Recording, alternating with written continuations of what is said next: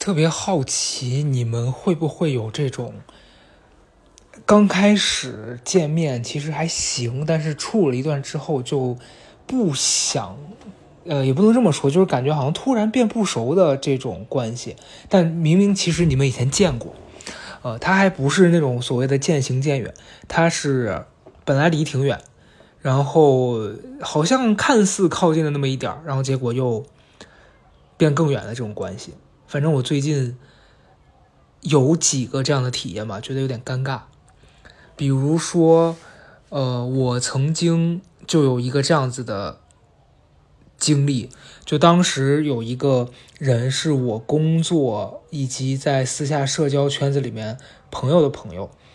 呃，我忘了当时是因为什么加了个微信，然后加完微信之后呢，大家也不。不太熟吧，但是会偶尔搜搜那么几句，说，哎，以后要不要一块儿那个出去玩啊，什么什么的。然后后来有一次，因为发生了个什么事儿吧，我就感觉他好像对我有意见，但确实他当下也一定是说了什么具体的吧。我记得好像是，呃，我找他帮我联系一个人，大概是因为工作需求吧，结果对方就。呃，回复了我一句，说什么，呃，类似是说你这样子，我跟你的关系没有熟到可以帮你介绍的这个情况，呃，然后当下我就觉得说好吧，然后你就跟这个人从此就有隔阂了，然后就变得不熟了。还有包括之前我在节目里面提到过的，就是，呃，你以为你跟人家很熟，结果上去表示喜欢，结果对方就跟你离得更远了。这个就我已经觉得无所谓了，因为你可能会吓到人家或怎么样。但是第一种这样子的，就多少有点尴尬吧。然后我甚至近期有一种那种，就是因为太不熟，就是你们认识，但是确实除了认识这个行为之外，再没有任何的互动，之后就变成了你们再见面会很尴尬。我最近就有几个这样子的互动，一个是。呃，周六去看朋友的话剧舞剧，然后看完之后呢，就有一个饭局，饭局上就有一个人，然后这人呢，就以前呃因为工作的关系见过几次，呃，哎呀，但我觉得这事儿也很尴尬，是呃后来我记得当时。他的朋友过生日还邀请我去，但我当下就会觉得说，我跟你又不熟，我去你的生日，这这是不是有点奇怪？也就没去。然后之后大家的关系就变得是那种非常非常的，就所谓的前几期聊到的浅社交吧。然后那天见面之后，呃，团局的朋友就很热心，说，哎，你们要不要坐一起可以聊一聊？反正你们俩的工作当中有某些共同点。我就非常尴尬，就是你跟他真的聊什么都，嗯，然后我觉得人又是相互影响的。当你表现出你不知道该怎么办，对方一定是也是同样的，他不知道该怎么怎么跟你相处。可能我当下如果特别的，呃，social，如果跟他说，哎，什么好久不见啊，你最近怎么怎么样这种的，可能也就聊起来了。但我当下我就是，可能那天我也很累吧，我就确实那个开关就被关上了，于是。那个人在我旁边坐了一会儿就走了，而且他走的时候，他在跟他朋友开玩笑说：“你们为什么要这样折磨我？”大概是说了一句这样的话吧。那一刻我也觉得说，我我也觉得是折磨哎，怎么会这么巧？就大家都并不享受这种场合，就还挺特别的吧。这这这种的前面讲到这两小种，我倒觉得。没有让你觉得遗憾，你只是在这些事情发生的那一个时刻，你会有一点点尴尬。呃，但另外几种就是我和我以前特别好的朋友，由于被距离隔开，以及大家长时间的，就是说不联系了，你你有时候你就是哎，会产生一种你聊天聊到某一个时刻，你不知道该说什么了。那一天，我的高中同学就给我发了一段视频，然后那视频就是我们家，我们我从小到大长大的那一个院子，然后那院子确实年龄也有很很大的这个就是房龄了，那那栋楼。然后当时我记得我小学吧，就一直传说说那个地方要拆迁，怎么怎么地的。然后一直到现在我都三十多了，他还是没拆。然后我那朋友就拍给我的视频，呃，很惊喜的是，就童年在小区门口摆摊卖香蕉的那个人还在，但是呢。那个整个楼啊，看起来就是就是一个非常破败的景象，然后甚至它和我记忆中的那个地方已经差太远了，以以至于我都有点认不出。然后我就跟我那朋友回我说你怎么跑那儿去了？他说他路过，然后就拍给我看一下。我就说这房子看起来真的就有点快塌了。然后我那朋友可能也很忙，就没回我。到了第二天，他一大早，可能作息时间嘛，人家这种成为父母的人。起得很早，六点多给我发了一个说昨天路过了，就想拍给你看看，然后怎么怎么地的。我后来看到这段的时候，我就是好像是有意识的吧，就没有回了，因为你会觉得好像我们已经错过了把这个话题继续聊下去的那一个时间点，然后你此刻再聊什么，都会显得有一点点强行要说点什么的感觉。我不知道你们有没有这个。经历啊，反正后来就没聊下去，没聊下去，这几天也就没再联系了。嗯，然后所有的这些关系都会变得，也不知道是我纯感受还是大家都会有这样子的阶段。嗯，然后再同时啊，就最近发生太多这样的事儿了。还有一个我的小学同学，我们小学一起上六年，然后初中在一个学校，但不在同一个班。高中的时候，他去了一个比我们学校好的学校，然后大学我们又在一个学校，所以是其实很多年的朋友了。呃，包括我大学毕业的第一份工作，我们俩也在同一个地方工作。然后特别好笑的是，呃，当时我离开那个地方了，他很快也走了，然后就是很快我们俩都各自找到自己喜欢的工作。就其实他是个很乐观的事。我那朋友去考教师资格证，后来就当老师。我这些年也一直在陆续的，就是默默观察他的朋友圈。你就觉得他每天生活的很积极，也很乐观，在跑马拉松什么的。就呃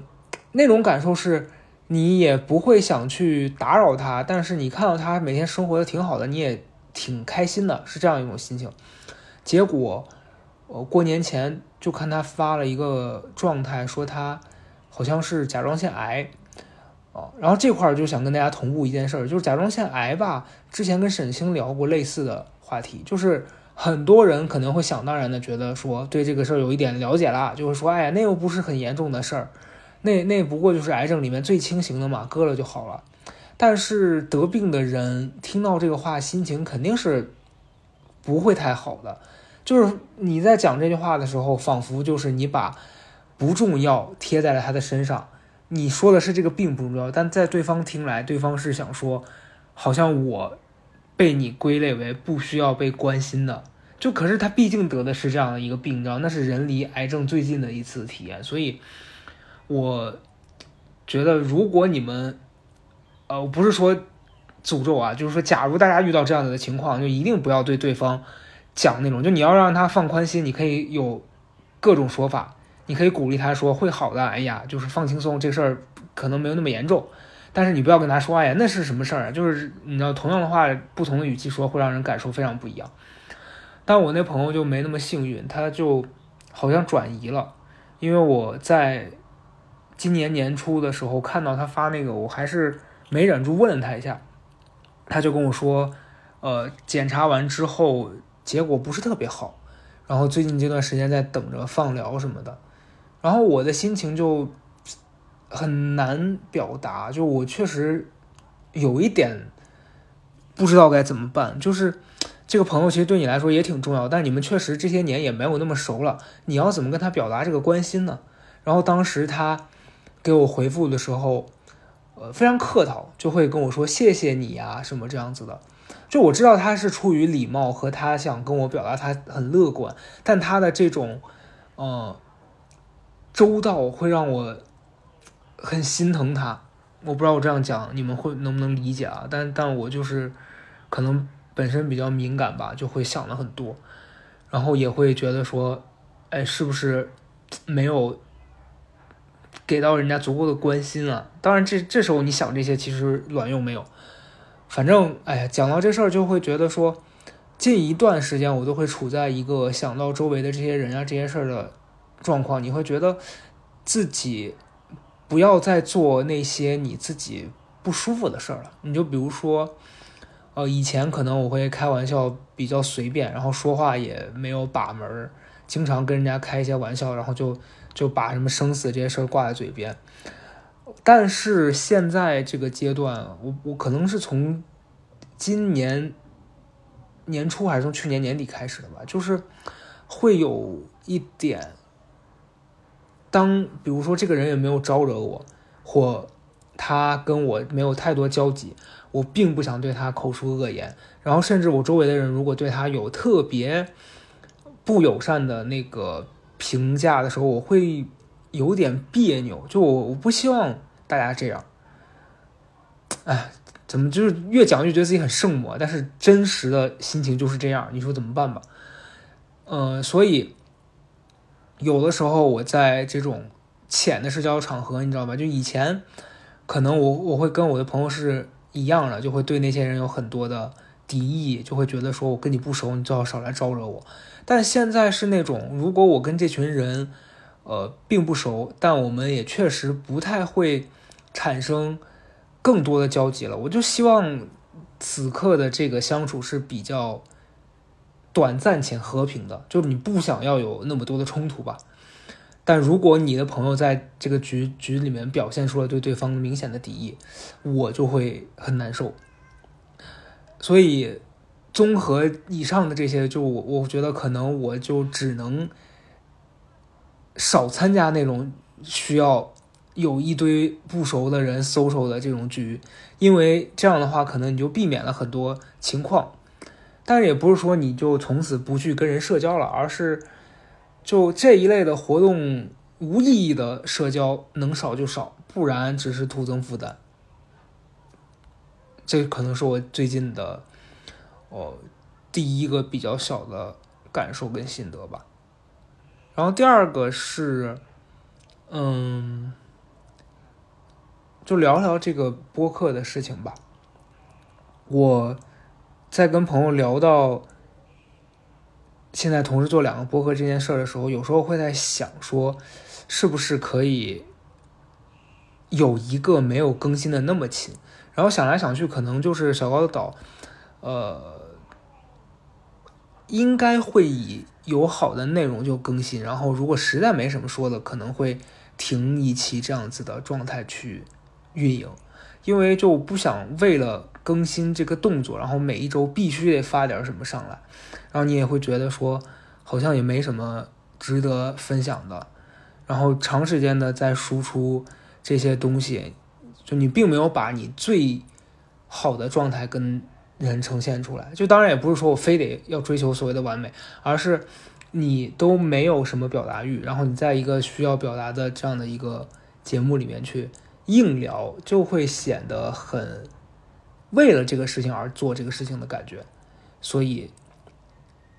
我在换完这个头像之后，本身那周是想更新的，也是录了一期，然后很不满意，因为全程不知道自己在讲什么，就就没没更新。然后包括现在在录的这一遍，已经是这一期录的第二遍了吧。然后之前有一个二十六分钟的版本，呃，讲了很多自己最近的事情嘛，但是确实又觉得。我自己还没有想得很清楚，然后你把这个事儿讲出来，只会徒增自己的烦恼。因为如果别人评论你的这个事情，然后可能有一些结论啊，或者是建议，你自己又没那么认可，就会很别扭、很难受。所以我就只好又重新录了一个这样子的播客。然后最近这段时间其实录了挺多东西了，呃，大家其实可以去高贵听一下高贵。昨天有更了一期那个讲通灵者的，就是采访了以前在这个节目里面提到过的牛牛，大家如果感兴趣的可以去听一下，啊，但是它是一个付费节目，就需要四块钱，再一个是这周四会和咸宁期有一个联动，聊了关于自尊心的话题，然后那期聊的也很开心，我觉得其实内容应该算挺好的吧，自己比较满意，大家也可以去浅浅的期待一下。再就是下一周的高轨其实也录好了，嗯，所以不会断更吧？只是我也觉得，如果俩播客都更得很勤，可能大家也会很疲劳吧。应该没有人想要不停的听吧？当然我知道肯定会有朋友说啊，你更什么我都愿意听，只是就是我不想什么都往上面发，因为这真的有一种没话硬聊的感觉。嗯，最近这段时间其实。我感觉整个二月份吧，就都是在进行一个自己的定位和重新整理收纳的感觉。为什么这样讲呢？就是我二月份干了几件事儿吧，一个是去检查身体，因为一直腰疼嘛，然后可能后来检查结果其实没什么大问题，它就是因为我久坐以及可能。以前的那个睡姿不太不太好，然后导致了这个腰肌劳损，然后运动之前也没有拉伸，各方面的。但是就去医院检查这个过程确实很很难受，就一直跑来跑去，然后医院检查人又特别多，呃，检查这一个问题就去了四趟，又抽血又拍各种什么核磁啊啥的。后来检查结果出来了之后呢，第二周。我又约了体检，因为我去年年底的体检没有做，然后去体检之后，呃，又查出来这个甲状腺结节嘛，就就为什么会前面提到我那同学，因为我自己也有这个问题，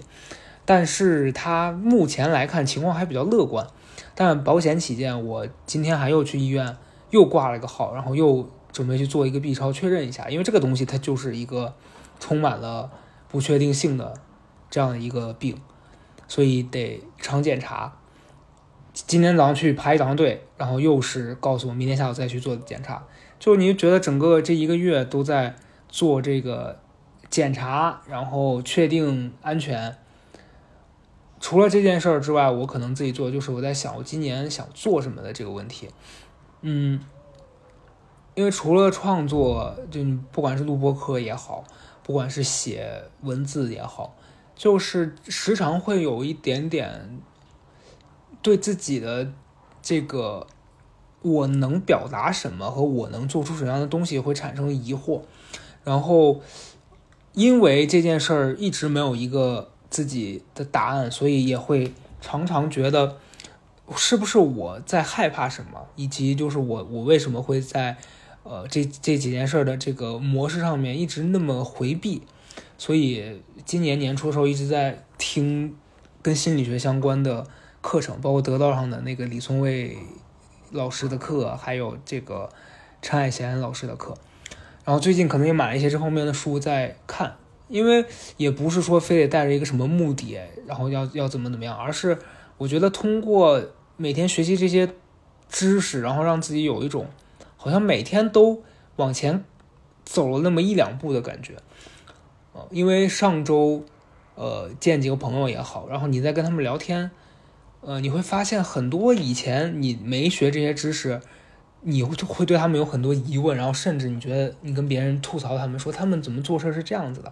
但在你学习了那些呃方法或者说只是一些这种概念之后，你再去分析你朋友为什么会这么做，这件事儿会变得很好玩儿。对你也不是说一定要给他下一个结论，而是你在呃通过你对这些东西的学习和你。朋友日常的这些为人处事上，你会觉得说哦，人类原来是这么思考的，然后人的这个回避的模式也很有趣。